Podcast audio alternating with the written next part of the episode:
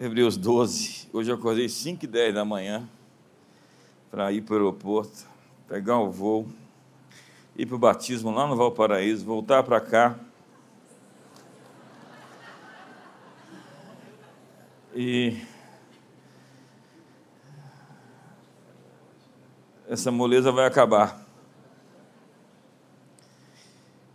Hebreus 12, Portanto, visto que nós também estamos rodeados de tão grande nuvem de testemunhas, deixemos todo o embaraço e o pecado que de tão de perto nos rodeia e corramos com perseverança a carreira que nos foi proposta, olhando firmemente para Jesus, o autor e consumador da nossa fé, o qual, pela alegria que lhe estava proposta, suportou a cruz, desprezando a afronta e está assentado à direita do trono de Deus. Eu quero falar um pouquinho hoje sobre corrigir o foco. Quando Jesus subiu no Monte Tabor, ao se transfigurar diante dos discípulos, e depois que Elias e Moisés desapareceram, eles não viram mais ninguém senão Jesus.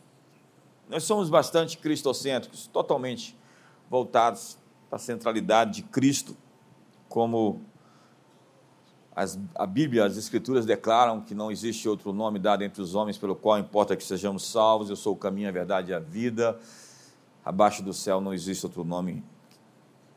E Ele é o único mediador entre Deus e os homens. E nós precisamos realmente focar em Jesus, olhar para Jesus. Quando Pedro começou a afundar, foi porque, diz a Bíblia, que ele olhou para o vento, ele percebeu o vento. Se nós tirarmos os olhos de Deus em um momento tão crítico como esse que nós estamos vivendo, nós vamos começar a afundar. Então diz a Bíblia: eleva os meus olhos para os montes, de onde me virá o socorro? O meu socorro vem do Senhor que fez os céus e a terra. O meu socorro foi aquele que fez o universo. Por que, que eu vou me preocupar com os montes? Enquanto todos estavam com medo do tamanho de Golias, Davi estava confiante do tamanho do seu Deus. E é isso que mudou a sua perspectiva com relação à batalha. Eu quero hoje desenvolver rapidamente com você sobre o poder do foco. Porque você reproduz o que você vê. E você precisa escolher o que você está vendo. Eu vi uma notícia esses dias onde o avião levantou e a porta do avião caiu da fuselagem. E a aeromoça, a comissária de bordo, quase foi levada junto e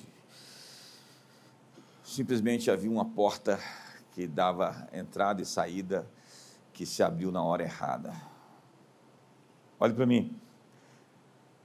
Algumas portas deveriam ser fechadas, porque elas estão dando permissão para algumas influências que não deveriam existir na sua vida.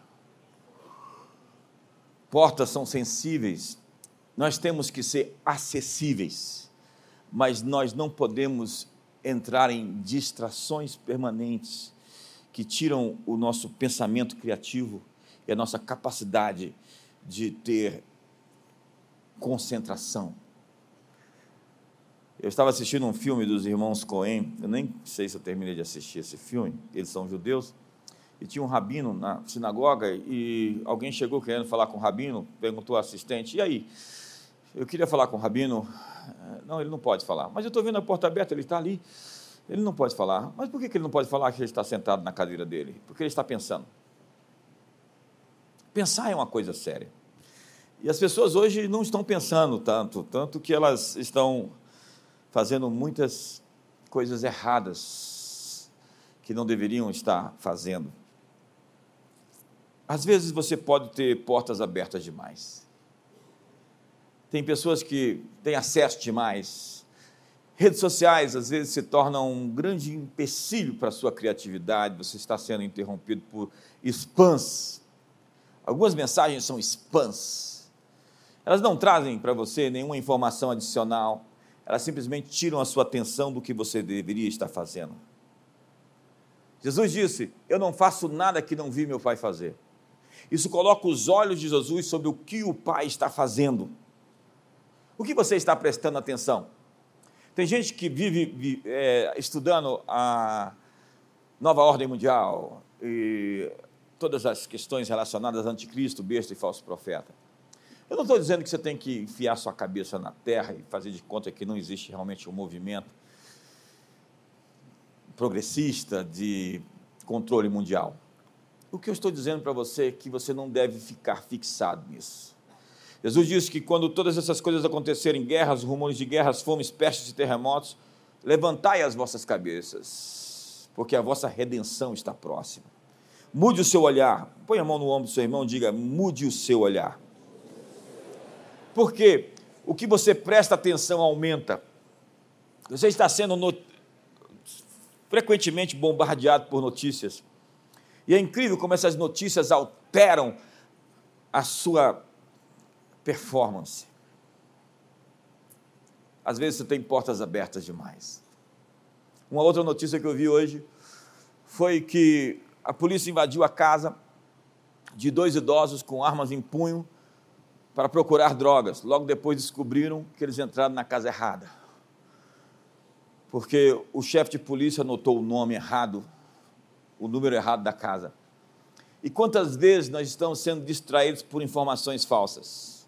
Essa é a arte da KGB, a desinformação. É dar uma pista errada para você errar o caminho e enganar você. Quantos estamos sendo desinformados? Às vezes desinformados até por gente próxima gente que traz informações incompletas, imprecisas. O que você presta atenção aumenta. O, que você coloca seus olhos ganha influência. O que você continuamente enxerga cresce e lhe influencia. O que você enfatiza aumenta. Quando você presta atenção nas ondas do mar, você vai se afogar quando você olha para as opiniões contrárias. Eu tenho dito aos meus amigos que têm muitos seguidores nas redes sociais, não fica lendo os comentários dos críticos, isso pode alterar a sua frequência. Pessoas abaladas porque vivem ouvindo com muitos acessos as críticas daqueles que não construíram nada e querem ensinar você a construir algo. Eu acredito realmente que nós devemos ouvir pessoas que fizeram alguma coisa da vida, eles podem nos ensinar a chegar onde eles estão. Mas há muitos críticos que nunca fizeram nada e estão tentando nos ensinar a fazer alguma coisa. Dê um sorriso para a pessoa do seu lado. Fala, está tenso, mas vai melhorar. Tem pessoas impressionadas com o diabo pessoas que estão perdendo a fé, mas Jesus disse: Olha, olha para as estrelas, Abraão. Você está olhando para o seu corpo mortificado, incapaz de produzir filhos. Olha para a areia do mar, tem uma, uma visão. Jesus disse: Olha para os lírios do campo, faça uma comparação. Olha os pássaros, eles não morrem de fome. Você vale muito mais do que os pássaros. Então vocês estão dizendo que faltam quatro meses para a ceifa, erga os seus olhos, levantai as vossas cabeças, escolha no que prestar atenção. Quando uma peste, uma praga chegou sobre Israel, Moisés colocou uma serpente de bronze, e todo aquele que olhava para aquela serpente era curado. Aquela serpente é a figura de uma cruz. Eu estava lá, do outro lado do Monte Nebo, na Jordânia, fizemos um culto incrível, a atmosfera, o céu chegou naquele lugar, e havia ali uma representação do que era a serpente de bronze naquele monte era a representação de Jesus crucificado, onde os meus pecados e as minhas maldições e todas as minhas tragédias e tudo, todas as coisas ruins que eu podia ter foram pregadas nele. Então eu consigo ver que ele carregou no madeiro as minhas dores, por suas chagas eu sou sarado. Eu consigo chegar nessa mesa e saber que ele pagou o preço dos meus pecados, dos seus pecados. Nós podemos andar em novidade de vida nós podemos viver uma vida abundante. Ei, me ajuda aí, faz alguma coisa.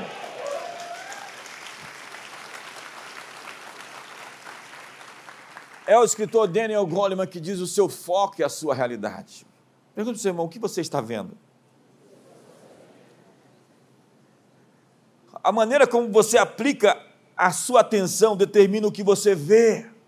O que você está vendo? Há tantas pessoas assustadas Quando nós não sabemos para onde estamos indo, nós corremos mais rápido. E isso não faz sentido. Recusar-se a desistir quando está subindo a montanha errada pode parecer nobre, mas isso é estúpido. Ser honesto com pessoas erradas ou investir na carreira errada pode ajudar a construir nosso caráter, mas isso não vai cumprir sua chamada. Muitas vezes nós gastamos uma enorme quantidade de tempo e esforço com muito pouco resultado. Às vezes nós estamos em frentes ministeriais e Deus não está mais soprando naquilo. Às vezes nós estamos fazendo algo que Deus não está mais soprando naquilo. O que, que nós temos que fazer? Reavaliar. Notícias da Flórida. Uma tartaruga caiu em cima de um motorista que estava dirigindo seu carro conversível nas ruas de Fort Lauderdale. Como uma tartaruga cai dentro de um carro, em cima de um motorista, se ela não tem asas? A questão é: os especialistas foram traçar as possibilidades do que tinha acontecido e eles acreditavam que foi uma gaivota que tentou pegar a tartaruga e levá-la consigo e, não tendo forças para isso, soltou a tartaruga em cima do motorista. A moral da história é às vezes nós estamos tentando carregar muitas coisas que não conseguimos carregar e podemos machucar as pessoas. Nós estamos realmente carregando muitos pesos, muitas atribuições, muitas funções, muitas frentes. Está na hora de ser feliz fazendo o que Deus te chamou para fazer.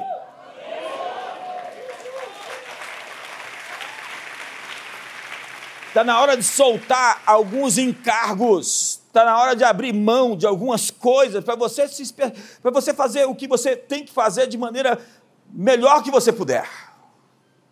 Está na hora de definir prioridades. Ei, olhe para mim, definir prioridades.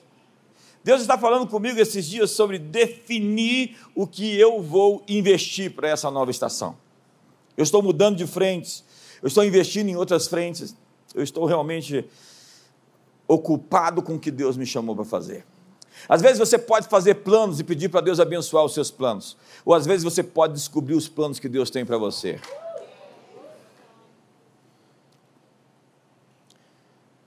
E as pessoas ficam tão ocupadas. E elas não conseguem carregar, cheias de compromissos, com muitos estresses, muitas vezes sobrecarregadas. E esses pesos começam a atingir a família. E nós precisamos de um plano de ação, de fazer uma lista do que realmente é importante nesse início do ano. Resolver os problemas à medida que eles surgem.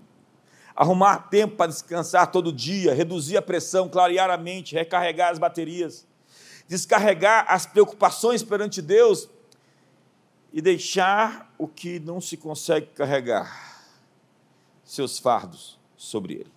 Porque ao tentar agarrar muitas coisas ao mesmo tempo, você pode arriscar de perder algo valioso e pode machucar as pessoas.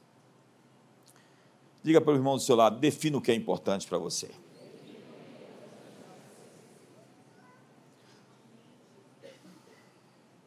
Eu quero que você chegue em casa e coloque assim: minhas prioridades. Quais são as suas prioridades? Que vale ganhar o mundo inteiro e perder sua família, seus filhos, eu estou focado em treinar novos líderes, em desenvolver novas pessoas. Foi isso que eu fiz desde o início da comunidade das nações. Agora, com a faculdade das nações, nós vamos fazer isso de maneira muito mais intencional. Eu vou voltar a formar pessoas de maneira muito pontual. Eu quero realmente reproduzir um DNA. Nós formamos muitas pessoas, enviamos muitas pessoas, abrimos muitas igrejas. E o que Deus está nos falando agora é para a gente fortalecer as mãos daquelas que existem. Com mentorias e também na rede esfera, que é a rede dos pastores que nós temos no Brasil. Focar nas atividades que nós fomos chamados. Mas para isso, é preciso dizer não para algumas agendas. Você não sabe, eu recebo tantos convites para tantas coisas e você precisa escolher entre muitas portas qual é a porta que Deus te chamou para entrar. Isso também significa ajustar as distâncias, porque por muitas vezes nós estamos sendo invadidos pela agenda de outras pessoas e não a sua. Há caminho que parece reto ao homem, mas no final conduz à morte, diz Provérbios. Sem falar que você tem que jogar o Jonas fora do barco. Não é seu marido nem sua esposa. Ter a sabedoria para abrir portas e para fechar portas. Nós precisamos de um filtro para lidar com essas portas abertas, com o fluxo de informações, com interrupções, com as distrações. Pensamento criativo exige concentração. E a Bíblia diz que ninguém podia entrar no pátio interno a não ser com a permissão do rei. Em cada lugar existe um protocolo para entrar e um protocolo para permanecer. Foi o que Benjamin Franklin disse: o tempo perdido nunca mais será encontrado. Eu vou fazer esse ano 55 anos, acredite. Eu estava na, com a Chara no, no shopping esses dias, explicando para ela que ela já daqui a pouco vai dirigir, pega esse negócio, põe ali, não esquece. E aí fui estacionar, era aquela vaga de 60. Eu falei, não, daqui a cinco anos. Não parece. Proteja a sua atmosfera. É, o pessoal gosta que a gente fala mal da gente mesmo. Controle o seu ambiente. Para fazer alguns milagres, Jesus teve que colocar algumas pessoas para fora do quarto. Para se transfigurar, ele teve que fazer a mesma coisa. Existem milagres que só acontecem com as companhias certas, com as pessoas certas. Então, cuidado com as frequências das pessoas. Tudo emite um som, uma frequência e uma mensagem. O efeito ambiental é incrível. Nós fizemos alguns cursos sobre neuroplasticidade, neuroarquitetura, neurobrand, neuro, é tudo neuro. Né? É incrível como o cérebro funciona em determinada, de determinadas formas, é, melhor em alguns ambientes, mais frio, mais quente, apertado ou largo. O ambiente pode melhorar a qualidade dos seus pensamentos e a qualidade da sua vida. E nós precisamos de inspiração, de ser inspirados. Como disse Paulo, as armas da nossa milícia não são carnais, mas poderosas em Deus para destruir fortalezas, desfazendo sofismas e toda altivez que se exalta contra o conhecimento de Deus, levando cativo todo pensamento à obediência de Cristo. A grande batalha está acontecendo na sua mente hoje. O campo de batalha é a mente. O inimigo se esconde nos pensamentos das pessoas. O ladrão, diz a Bíblia, vem roubar, matar e destruir, plantando ideias. E essas ideias estão em discordância com o propósito de Deus. Há pessoas com espírito de engano. O Bill Johnson disse: se tem uma área na sua vida que você não tem esperança, você está enganado pelo inimigo. E é um padrão de pensamento, como uma filosofia, um método, um formato, medos, incredulidade. E mudar a forma de pensar exige esforço intencional. Metanoia é uma coisa que às vezes vai dar um estralo na sua mente. É arrepender, que é ir fundo para dentro, corrigir os vícios interiores. É o alinhamento dos seus pensamentos com os pensamentos de Deus. Eu, eu me lembro que em 2003 foi um ano crítico para nós. Nós passamos muitas batalhas, mas foi um ano de avanço significativo para nós, de um ponto de inflexão para o futuro. Esses anos são assim. A Comunidade das Nações vai fazer agora 20 anos esse ano. E eu passei três meses só ouvindo sobre crescimento só ouvindo sobre aumento com o Dr. Bob Harrison. E foi incrível, porque eu não aceitava nenhum tipo de informação que, que, que viesse, qualquer notícia, qualquer ingerência que pudesse tirar a minha concentração de El Shaddai, o mais que o bastante, o mais que o suficiente. E aquilo realinhou as minhas sinapses. Entenda que o seu cérebro é feito de muitos, muitas conexões e nós muitas vezes estamos abrindo o nosso ou atrofiando o nosso cérebro por conta das ideias. É o que se chama, seu, os seus pensamentos fazem o seu cérebro, sua, o seu formato cerebral é feito pelas ideias que passam na sua cabeça. Ele pode se expandir ou pode se atrofiar. E você precisa expandir as suas ideias com pensamentos criativos. Mas você tem que ser intencional nisso. Porque é, é, eu cheguei de viagem agora de férias, eu estava bem descansado. É incrível, quando eu botei os pés em Brasília, um milhão de pensamentos surgiram na minha cabeça. Eu estava tão pacificado. Eu falei: o que, que aconteceu? Que eu cheguei em Brasília e um milhão de ideias e de ataques chegaram a mim na mesma hora. É porque o inimigo me identificou. Você voltou, não devia voltar, podia ter ficado lá. E por três dias nós vimos nossas filhas passando mal em casa de uma virose que nós chegamos e tudo isso para mudar a sua frequência. Tudo isso para tirar a sua atenção. Porque quando você está fixado em Deus, voltado para Deus, você vai ter ideias incríveis que vão transformar o mundo. É por isso que é importante você entrar na sala do conselho, ter esse tempo devocional com Deus e não mudar a sua frequência por conta da crítica, do ódio, das notícias. A Bíblia diz que você vai prosperar nos seus caminhos se você meditar dia e noite no livro dessa lei. É a mesma coisa que diz no Salmo número 1.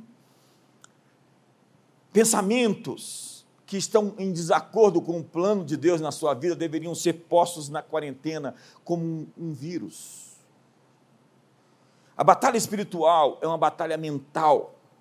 E a verdade nos liberta, mas a mentira nos escraviza.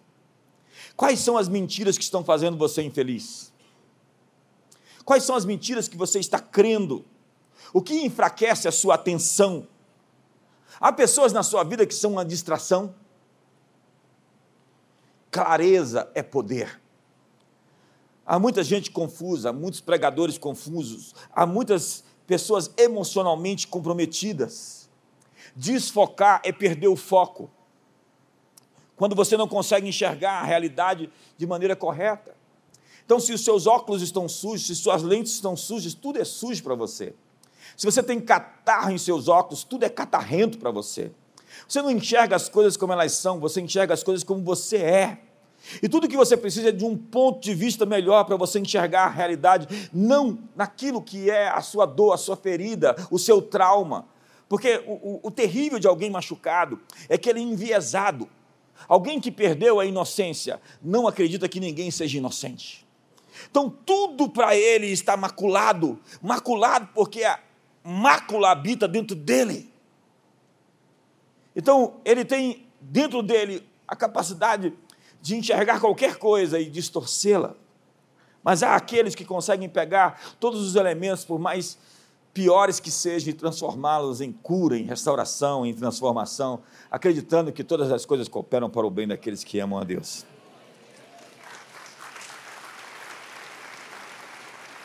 Nós precisamos reduzir, reduzir é, é, as, as possibilidades, a gente tem muitas portas abertas, eliminar as distrações, porque quando você quer fazer tudo, acaba não fazendo nada.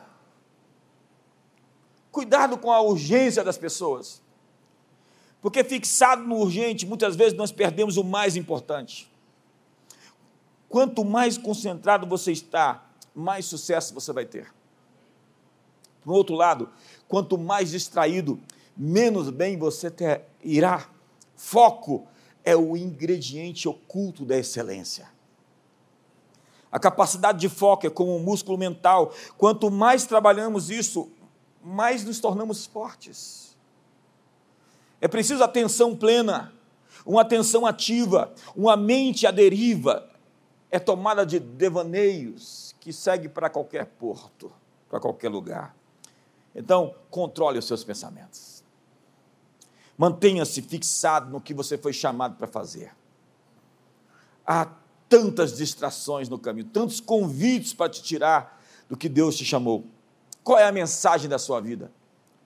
Sua marca. Por exemplo, você pensa em Billy Graham, era um evangelista.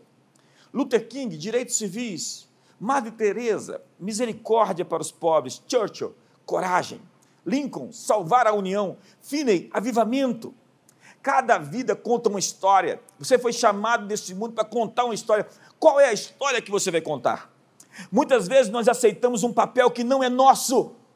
Nós nos tornamos coadjuvantes na história de outra pessoa.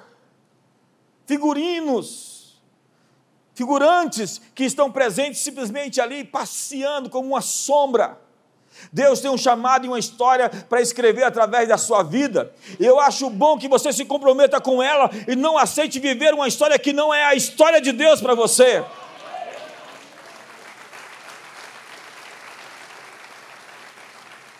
Com o que você se importa? O que, que você odeia? O que, que você é apaixonado? Sua mensagem de vida vai ativar uma força escondida dentro de você. Sua mensagem de vida é um tema escondido ao longo de toda a sua história. Lembre-se dos seus sonhos infantis. Muito de quem você é e do que você foi chamado para fazer era aquilo que você pensava ainda quando você era um tenro bebê. É a essência de quem você é, sua contribuição única. Muitas vezes pode começar com uma busca de significação pessoal. Você pode até no início ser impulsionado pela ambição mas gradualmente se torna uma busca profunda de deixar o seu legado no mundo, um desejo de ajudar os outros. Quer descobrir qual é a sua marca? Ouça bem de perto como as pessoas descrevem você, quando elas apresentam você aos outros. Junte isso com o que Deus diz sobre você, sua esposa, seu marido. As pessoas mais próximas de você conhecem bem você, e eu acharia muito importante que você recebesse feedback delas. Sua missão não será realizada por você em tudo. Você tem sucesso, mas simplesmente abriu o caminho para os outros irem além de você. E você não perde nada, porque sua maior recompensa e impacto virão através dos que você formou, seus filhos e filhas e aqueles que você treina e equipa.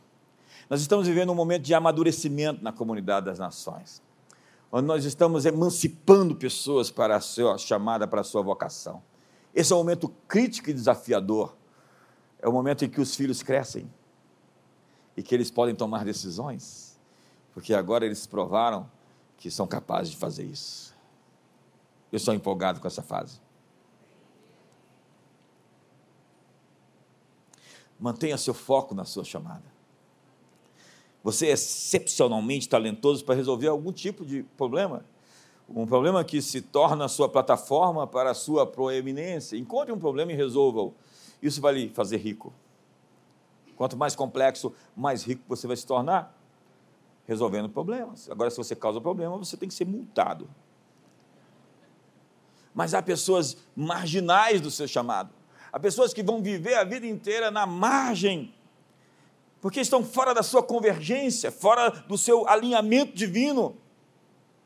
Se você não se desenvolveu para alcançar sua chamada, não exercitou seus músculos, seus dons e talentos, você está inativo. Vocação. Vocação é uma chamada JB. Você já ouviu essa chamada? Eu ouvi um dia. Eu ouvi várias vezes essa mesma chamada. Deus me chamando para algo. Eu estou me sentindo chamado por Deus para coisas novas nesse início do ano. E você, como você está se sentindo nesse momento? Existe uma nova chamada de Deus para você. Deus está chamando você de novo, outra vez, para uma nova frente, para um novo alinhamento, para um, novo resultado. Vocação é perseguir a paixão que Deus plantou em seu coração para fazer e ser o que Ele lhe projetou, o que lhe agita dentro do seu ser. Uma vez que você encontrar o que provoca seu espírito, provavelmente você encontrou uma necessidade universal algo que perturba outros também. E se você pode descobrir como essa agitação conecta você aos outros, que tem a mesma inquietação, você encontrou o segredo da riqueza e da significância pessoal. Encontre a sua turma. Encontre a sua Isabel, a pessoa que tem o mesmo fogo que você e que quer realizar coisas comuns. Nós somos uma equipe e é tão incrível quando nós encontramos o nosso time. Ruth encontrou o seu povo encontrou o seu destino. E aquilo lhe levou a entrar para a história. Eu escrevi no meu livro, meu mais recente livro, que a maior construção da vida de um homem é uma rede de fraternidade com outros homens e uma família homens deveriam ter amigos de longa data. Mas não são amigos da superfície. São pessoas próximas que estão construindo uma história comum. Eu tenho uma grande dificuldade de pessoas que não conseguem ter histórias de longo prazo. Empregos de longo prazo. Igreja de longo prazo. Amigos de longo prazo. Casamento de longo prazo. É incrível isso. Você é muito definido pelos seus relacionamentos de longo prazo. Essas pessoas podem apontar você, elas podem dizer quem você é, elas podem dar testemunho de você. Então, vamos lidar com o passado. Não dirija olhando no retrovisor. E se você fizer isso, me avise que você vai sair na rua para eu não sair próximo do horário que você está dirigindo. Ninguém se torna bem-sucedido no passado. Esquecer o que ficou para trás libera sua memória RAM mental e espiritual para criar o seu futuro. O Augusto Cury diz que você esquece porque seu cérebro tem juízo. Tem gente que esquece onde estacionou o carro no estacionamento. Eu conheço uma senhora que estacionou o carro no prédio atrás, onde ela sempre estacionava. Ela voltou onde ela sempre colocou o carro, estava do outro lado, porque ela não tinha vaga naquele dia e deixou do outro lado. Então ela foi na delegacia, fez uma denúncia que o carro foi roubado e 30 dias depois achou o carro. Se você está entupido de lixo do passado ou lixo cultural, o que você pode esperar? Nós não temos olhos atrás da cabeça, porque nós não fomos projetados para olhar para trás. Porque Deus é a nossa retaguarda. Diga para o seu irmão: Deus é a sua retaguarda. Deus está cuidando de você, atrás de você, onde você não pode ver. Nossos braços foram criados só para trabalhar à nossa frente, construindo o que está diante de nós. Nossos pés são virados para frente, são incapazes de girar para trás. Quem tem os pés virados para trás é o curupira, é isso? e não é boa coisa. Nosso Criador nos fez para andar para frente, ganhar terreno, prosperar, avançar, conquistar, progredir. Na armadura de Deus não existe nenhuma proteção para as costas, porque fugir não é uma opção. Nós não estamos equipados por recuo. Quem põe a mão no arado e olha para trás não é digno do reino de Deus. Ei, começou, vamos terminar. Desistir não é uma opção. Quando. Obrigado, vamos lá, vamos lá, me ajuda aí.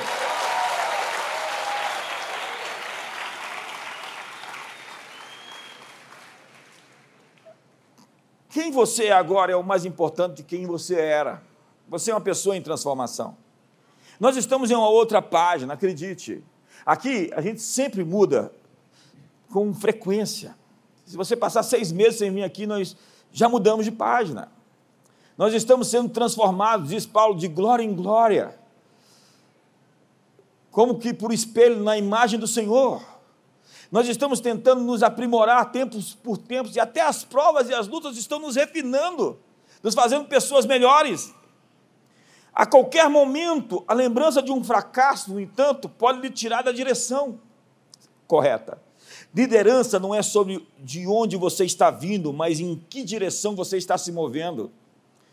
Porque muitos estão presos no passado, presos em circunstâncias que simplesmente não podem alterar, um casamento que não deu certo, dívidas, doença. Quem você é e em quem você acredita. Observe isso. A Bíblia diz que os discípulos saíram pregando em todos os lugares, enquanto o Senhor trabalhava com eles e confirmava a palavra com sinais que se seguiram. Sabe o que eu aprendi no ministério? Tem coisas que eu não consigo fazer, mas eu dou o primeiro passo e Deus vai comigo para fazer comigo. Tem contas que eu não consigo pagar, o nosso sonho nunca coube no nosso orçamento. Nunca. O nosso sonho é sempre maior do que o que nós possuímos. Mas à medida que você dá passos de fé para onde Deus aponta, Ele paga a conta. A obra feita da maneira de Deus receberá os recursos da parte de Deus. E nós estamos avançando, acredite. Deus promete vir do seu lado e se juntar a você e trabalhar com você. Imagine se Deus dissesse: Ei, vai, eu vou colocar as minhas mãos sobre as suas mãos e vou fazer com você o que você fizer. Eu irei contigo. Tem maior confirmação de sucesso de dizer: Deus vai fazer comigo o que eu for fazer. Não tem como errar, não tem como falhar, tudo que eu preciso é estar alinhado, meu coração conectado e continuar ouvindo. Se quiserdes e me ouvirdes, comereis o melhor dessa terra. Quantos querem comer o melhor dessa terra? Não espere para Deus continuar a confirmar excessivamente uma direção específica. Simplesmente vá em frente e faça algo. qualquer viagem ou aventura de fé tem um elemento de risco. Eu não consigo controlar todas as variáveis, os detalhes. E isso é a porta aberta para Deus trabalhar e produzir resultados que eu nem estava esperando. E às vezes nós vamos até cometer algum erro não intencional, mas até nisso Deus vai corrigir e vai fazer aquilo cooperar para nós. Entenda que o futuro é dinâmico e Deus sempre está corrigindo, Deus está corrigindo as coisas. Vai ficar bem. Vai ficar bem. Acredite, Deus está corrigindo o seu futuro agora em tempo real. Ele está lá no seu futuro, abrindo as portas que você não pode abrir, tirando os espinhos, as pedras, movendo o que precisa ser movido. Deus está trabalhando por aqueles que nele esperam. Quantos esperam nele? Me ajuda e se ajuda, faz alguma coisa.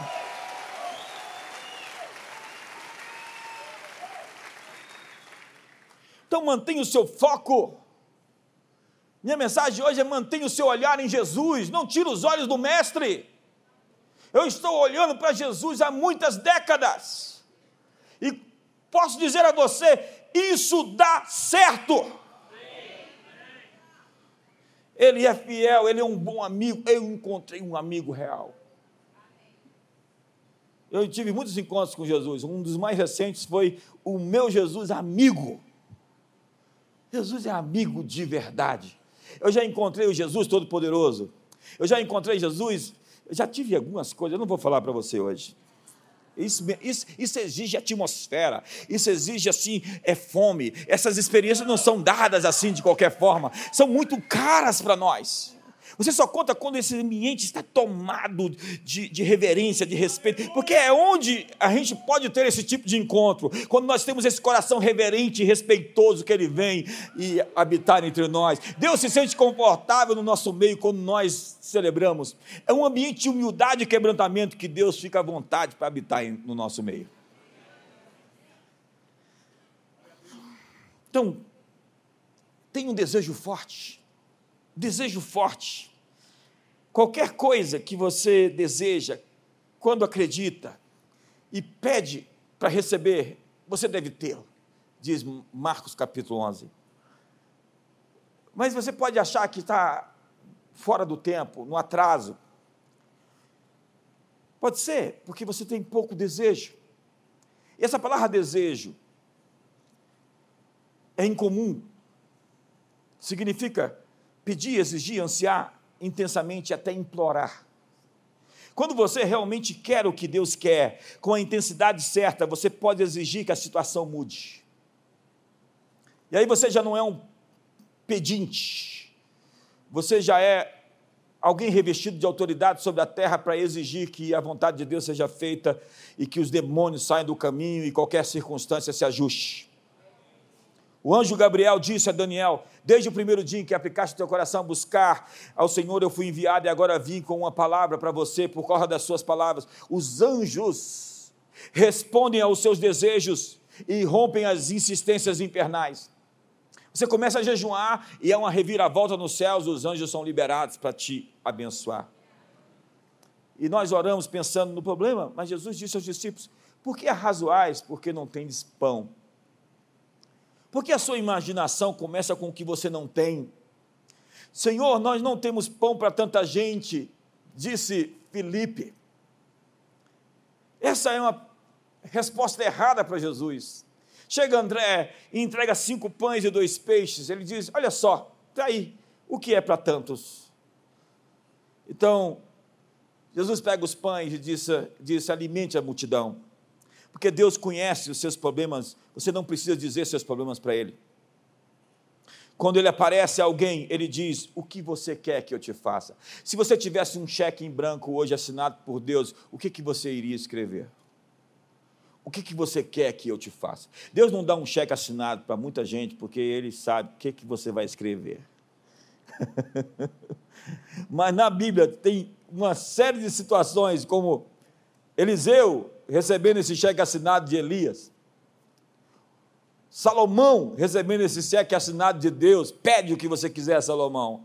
E o próprio Jesus dizendo: Se estiverdes em mim, as minhas palavras em vós, pedireis o que quiserdes e vos será feito. Imagina alguém que tem esse coração conectado com Deus, que Deus pode confiar, com a certeza de que Ele vai te dar um cheque em branco e você vai preenchê-lo certo. Quantos querem cheque em branco em Deus? Então, o que queres que eu te faça? Não me diga qual é o seu problema, me diga o que você deseja ver se manifestar. Nossa autoridade na oração é maior do que simplesmente um pedido de ajuda.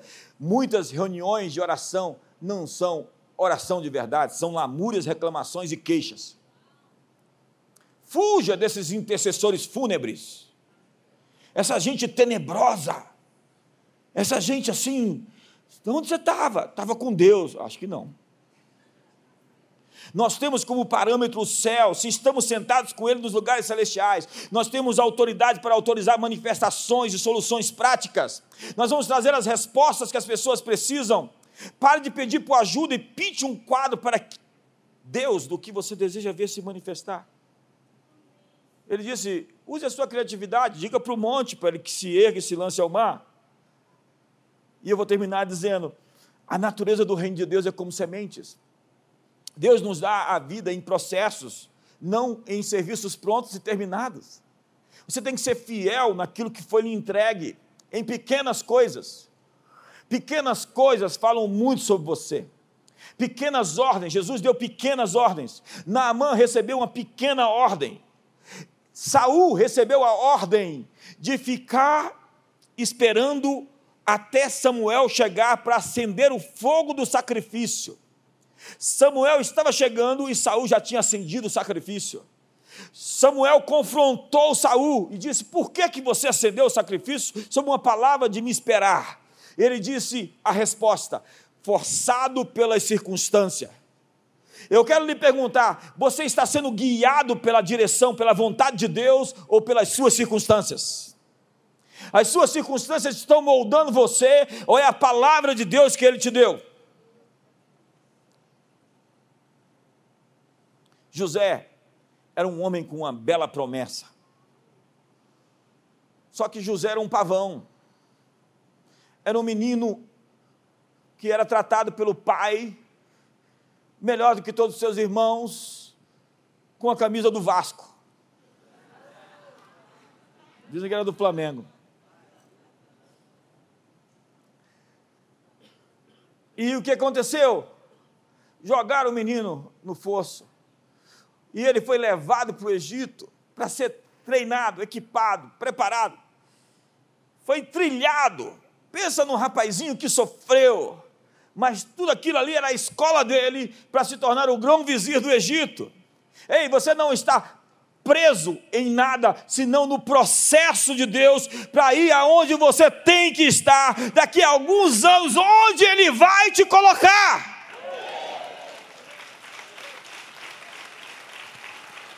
José pensou que estava no lugar errado. Ele pensou que tinha sonhado errado. Ele pensou que estava numa cela de prisão e estava num lugar fora da vontade de Deus. Mas Deus o tinha no centro da sua vontade. Ele não era prisioneiro das circunstâncias, ele era prisioneiro do processo profético. Assim como Davi, que tinha que ser rei, foi ungido. Davi foi ungido como rei Saul era rei. Agora que eu sou ungido e você é ungido, eu vou te matar e vou assumir o reino. É a cabeça de muito maluco? Não. Davi sabia que chegou depois, e quem chegou depois espera. Você nunca terá o que Deus lhe chamou se você não respeitar quem chegou antes de você.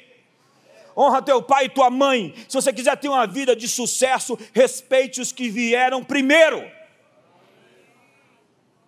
E Davi esperou e caiu na mão dele duas vezes o Saul. Veja a tentação. Até os homens de Davi profetizavam para ele: Olha, agora o Senhor te entregou nas mãos o teu inimigo, aleluia. E falaram, está em línguas. Não, não falaram em línguas, mas deram uma palavra profética errada.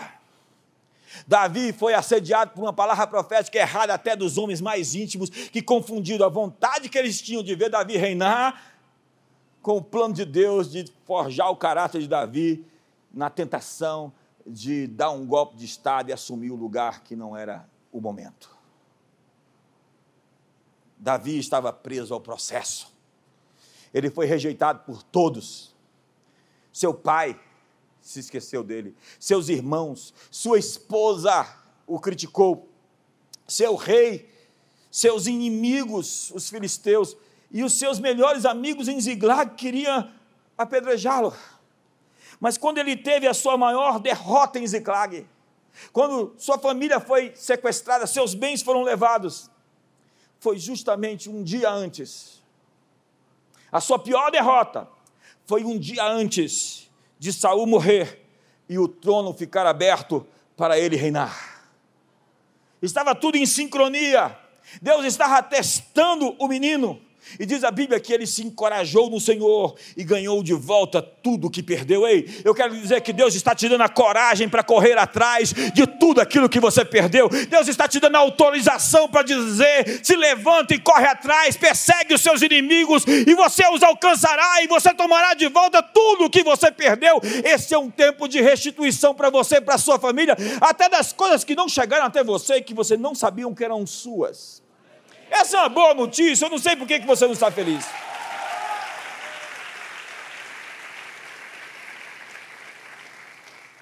No mesmo momento onde tudo parecia perdido, outro cenário definia a subida de Davi ao trono. Diga para seu irmão assim: tem um outro horizonte para você. Diga, Deus tem uma outra imagem para você. A natureza do reino de Deus são sementes, e o que você está plantando hoje vai ser colhido, o bem ou o mal. Você não está preso às circunstâncias, está preso ao processo. O que você vai fazer agora definirá se está pronto para a sua próxima fase. Você sabe o que é uma tentação? Quando a tentação chegar, saiba que é a prova que você vai fazer para saber se você vai passar a porta para o outro nível.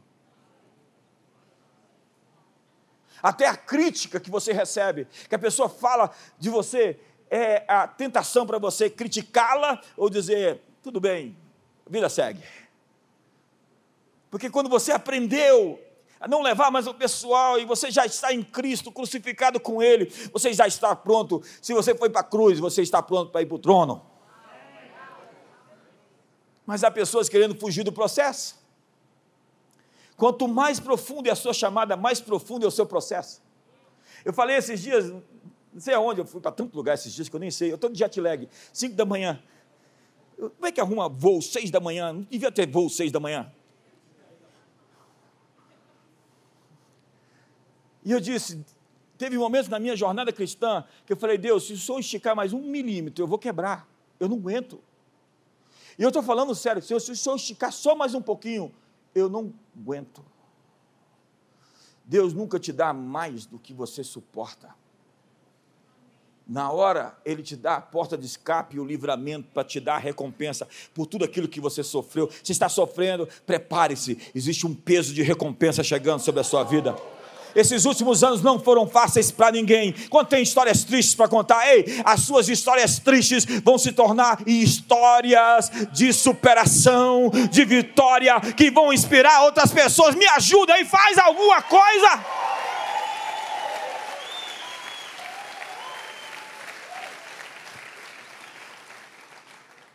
Existem sempre duas árvores no jardim para você escolher. Quando você está andando com Deus e encontra uma luta difícil, é porque Deus está colocando uma segunda árvore no seu jardim. Há uma opção fora de Deus. Sem isso não há liberdade. Free will. Quando você está andando com Deus, é o sucesso que lhe promove as alturas. Deus está colocando uma segunda árvore no seu jardim. Existem sempre duas árvores para você escolher você tem que ter opção. Ele sempre diz a você que você pode escolher, mas às vezes nós estamos comendo da árvore errada. A árvore da vanglória, da arrogância, da autossuficiência, ou a árvore da frustração, da decepção, da amargura e da rebelião. E eu tenho dito, a amargura é a hemorragia da alma. Tem gente sangrando demais nesse mundo, gente. Você encontra gente pingando, pingando, pingando, pingando ácido gente ferida e machucada, que se acha, no, olha, uma pessoa ferida e machucada, ela está infeccionada e ela quer infeccionar outras pessoas. Ela não se torna mais uma pessoa boa, ela está se transformando numa pessoa doente que vai adoecer outros. Eu contei essa história, eu vou terminar. Tanto para pregar aqui hoje, é porque eu não tinha nem mensagem hoje. Não, é porque eu estava realmente Hoje, Eu fiz uma cirurgia no dente e amanheci com a garganta arranhada e está arrumando uma desculpa para não pregar hoje. Aí eu falei, eu vou fazer o que eu sempre fiz. Eu dou um passo e Deus vai comigo.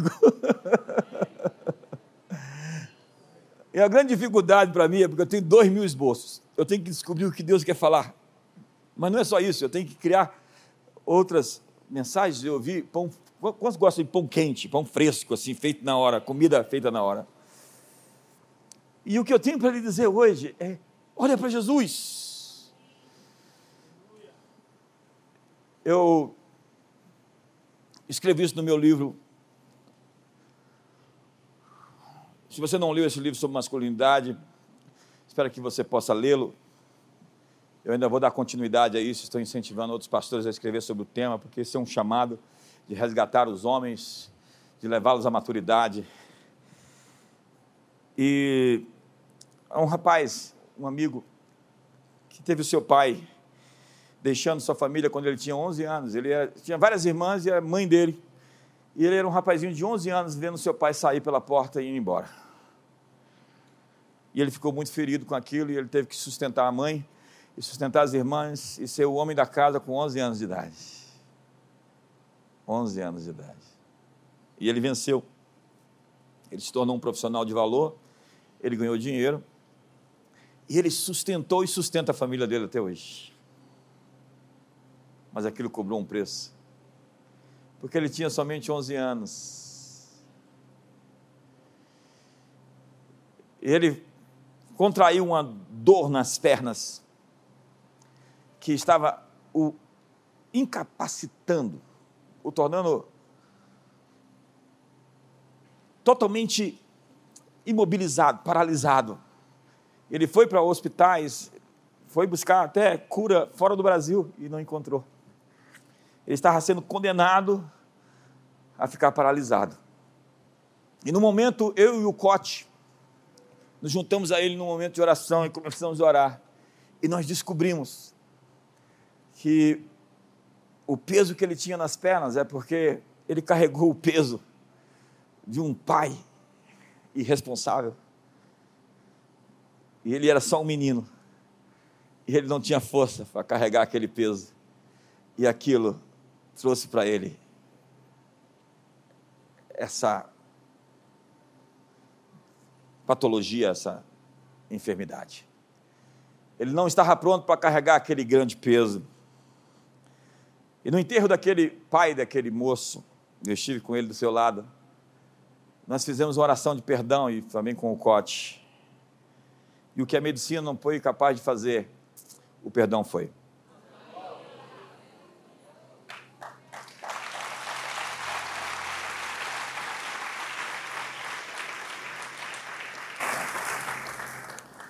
O que eu estou querendo dizer é que você não está preso nas circunstâncias, você está preso no processo e até aquilo que hoje te aflige, te angustia, vai se tornar em bem. Vai virar uma história. Vai virar um testemunho. Olha para você, com um sorriso, diga: vai se tornar um testemunho. Pense em uma coisa ruim e diga assim para o seu irmão: você ainda vai contar essa história sorrindo. Tem gente que já está começando a chorar aqui, angustiar, quase gritando. Mas por quê? Porque Deus continua sendo Deus. Vai ficar bem. Vai se ajustar. Ele está traçando o caminho perfeito, costurando. Nós não estamos abandonados. Ei, ei, olhe para mim. Você não está por conta própria. Ei, ei, você não está sozinho.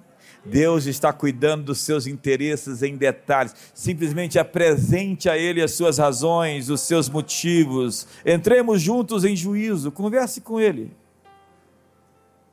Fique de pé.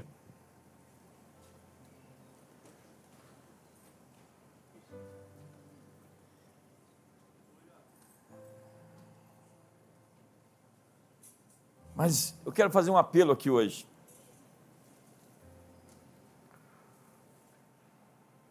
Eu tive um encontro com Jesus, foi minha primeira experiência. Eu acreditei nele, ele me chamou. Acredite, eu ouvi. Era uma força que me chamava. Aquela coisa assim que eu tenho que ir. Mas levou algum tempo para eu me tornar um discípulo de Jesus e segui-lo. Eu tenho aqui, nesse auditório, pessoas que acreditam em Jesus e pessoas que seguem Jesus. E acredite, isso é muito diferente. Acreditar em Jesus, até os demônios acreditam. Mas segui-lo, somente seus discípulos o fazem. Nós estamos em fevereiro, início de 2023, e as coisas não estão realmente fáceis, nós vamos precisar de Deus, sempre. E eu quero desafiar você a sair da condição de crente para discípulo. Você não está seguindo Jesus se você vai naqueles inferninhos. Se você se deita com a sua namorada, se você enche a cara e se droga, e se você não está seguindo Jesus se você vive na mentira, falando coisas horríveis e criticando as pessoas. Hoje o chamado é para o discipulado. Nós queremos uma comunidade das nações que segue Jesus e que renuncia a si mesmo, que toma sua cruz e o segue. Quantos querem seguir Jesus essa noite? Levante as suas mãos, você que quer seguir Jesus essa noite. Se eu ver essas mãos levantadas de gente que ama a ideia de ir para onde o Senhor os levar. Ei, é isso? Você quer ir para onde Deus te levar? Você quer ir para onde Jesus te levar? Se prepare para a maior aventura que você puder ter. Se prepare para a maior história que você puder escrever Levante as suas mãos, você que quer seguir Jesus. Senhor, hoje, vê essas mãos levantadas. Muitos aqui, até hoje, estavam acreditando, alguns nem tanto, mas hoje eles estão fazendo um pacto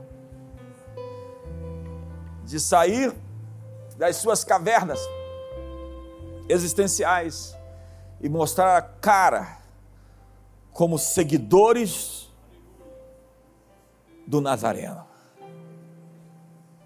Jesus, terminamos como começamos. Tu és o Alfa e o Ômega.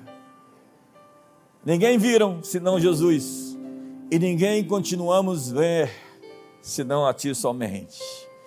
Tu és a razão da nossa existência. Agora cura os transtornos emocionais, liberta as cadeias e os traumas, quebra hoje as doenças e as fortalezas.